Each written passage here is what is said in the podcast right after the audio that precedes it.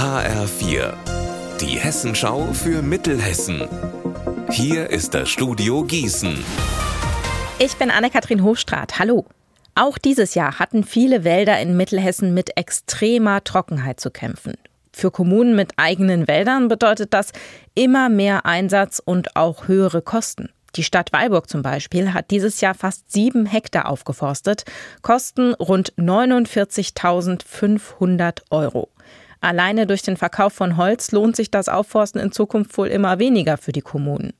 Weilburgs Bürgermeister Johannes Hanisch findet einen anderen Aspekt dabei aber viel wichtiger. Grundsätzlich ist es so, dass man, glaube ich, sagen kann, dass die Zeiten, in denen die Waldbesitzer und damit auch die Kommunen mit dem Wald viel Geld verdient haben, dass die vorbei sind. Die Menge an Holz ist da. Die Nachfrage nimmt im Moment trotz Bauholzsituation ein Stück weit wieder ab.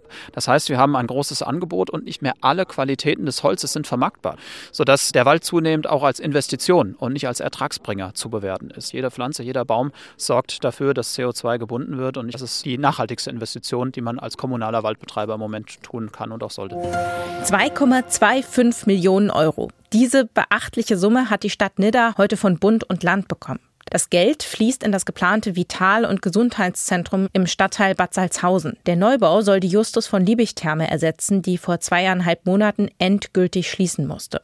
Die Schließung hat vor Ort für massive Unruhe gesorgt. HL4-Reporter Alexander Gottschalk, sind die Wogen denn inzwischen geglättet? Naja, nicht so wirklich. Die Unsicherheit in Bad Salzhausen ist weiter groß. Viele hier sind abhängig von den Kurgästen, etwa die Hoteliers oder die Gastronomen. Und die fragen sich natürlich, wie sie die Zeit ohne Therme überstehen sollen und ob das geplante Vital- und Gesundheitszentrum tatsächlich ein adäquater Ersatz wird. Klar ist bislang nur, 10 Millionen Euro kostet der Neubau und fertig sein soll er in vier Jahren. Konkretere Pläne gibt es wahrscheinlich erst im Sommer. Der Bürgermeister Thorsten Eberhardt verspricht aber, Bad Salzhausen behält sein Alleinstellungsmerkmal, nämlich den Fokus auf therapeutische Angebote. Er will den Menschen hier außerdem die Chance geben, sich in das Großprojekt einzubringen, anders als beim Aus für die Therme, von dem haben sich nämlich viele hier überrumpelt gefühlt.